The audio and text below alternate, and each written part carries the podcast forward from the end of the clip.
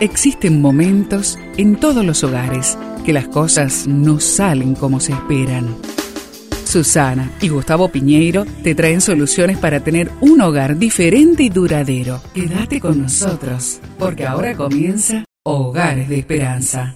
No hagan nada con rivalidad ni por vanagloria, sino estimen humildemente a los demás como superiores a ustedes mismos.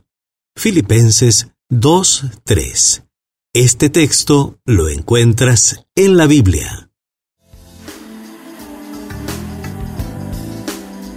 Haya en ustedes esta manera de pensar que hubo también en Cristo Jesús. Existiendo en forma de Dios, Él no consideró el ser igual a Dios como algo a que aferrarse, sino que se despojó a sí mismo, tomando forma de siervo, haciéndose semejante a los hombres y hallándose en condición de hombre, se humilló a sí mismo, haciéndose obediente hasta la muerte y muerte de cruz. Filipenses 2, 5 al 8. ¿Has pensado alguna vez en que Jesús te valora más que a su vida misma, que a su trono en el cielo y, y que su propia divinidad?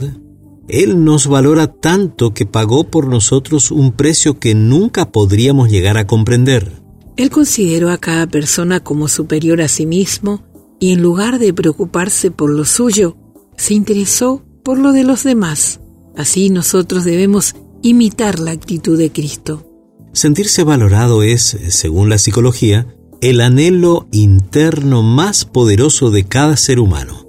Sentirnos valorados nos da seguridad y libertad para actuar como somos, sin el temor de ser ridiculizados. ¿Qué mejor lugar para sentirnos valorados que dentro de la familia? Sin embargo, en una gran cantidad de hogares, el trato diario es de crítica y desvalorización en lugar de honra y aprecio. Te invito a conversar en familia cuál ha sido el regalo más valioso que han recibido de Dios. Después de la salvación, la familia, es el mayor de todos los regalos. El ingrediente fundamental es la presencia de Dios en nuestras vidas. Te invito a orar. Amado Señor, amado Padre, enséñame a valorar a los demás como superiores a mí.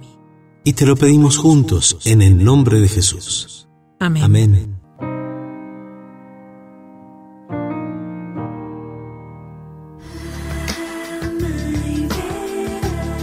Esperamos que el tema de hoy, junto a Susana y Gustavo Piñeiro, haya traído la esperanza a tu vida. Si deseas ampliar este tema, seguí al Dr. Gustavo Piñeiro en Facebook y Twitter.